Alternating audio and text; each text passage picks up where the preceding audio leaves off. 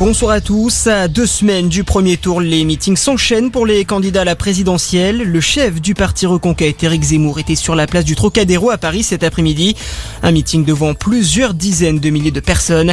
Le chef de la France Insoumise, Jean-Luc Mélenchon, lui a tenu un meeting à Marseille, tandis que le communiste Fabien Roussel était à Toulouse. L'écologiste Yannick Jadot a vu ses militants au Zénith de Paris. Elle s'est rendue pour la première fois en Guadeloupe. Marine Le Pen est sur l'archipel pour renouer avec les Guadeloupéens. Pari raté pour la candidate du Rassemblement national, prise à partie hier soir dans son hôtel par des militants nationalistes guadeloupéens. Le Pen, dehors ou Le Pen raciste ont été clamés et Marine Le Pen a décidé de porter plainte.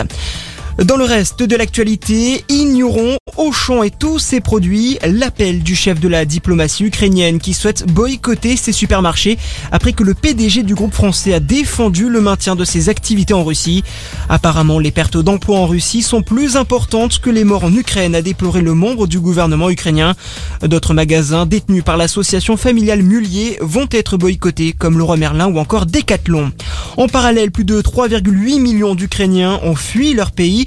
Près de 30 000 réfugiés sont déjà arrivés en France et 15 000 sont déjà logés ou hébergés selon la ministre du Logement. Objectif du gouvernement, accueillir le plus vite possible environ 100 000 Ukrainiens. Dernier jour pour participer au SIDAction. Le week-end de cette édition prend fin euh, ce soir et on compte déjà près de 3 millions d'euros récoltés. L'année dernière, ce sont près de 4,5 millions d'euros de promesses de dons qui avaient été enregistrés. Et puis la fête du cinéma, c'est ce soir à Los Angeles, place à la 94e cérémonie des Oscars. Du côté des films favoris, deux nominations pour le western de Jane Campion, The Power of the Dog. Juste derrière, Dune du réalisateur canadien Denis Villeneuve et ses 10 statuettes possibles. Voilà pour l'actualité. Très bonne fin de journée à tous. À notre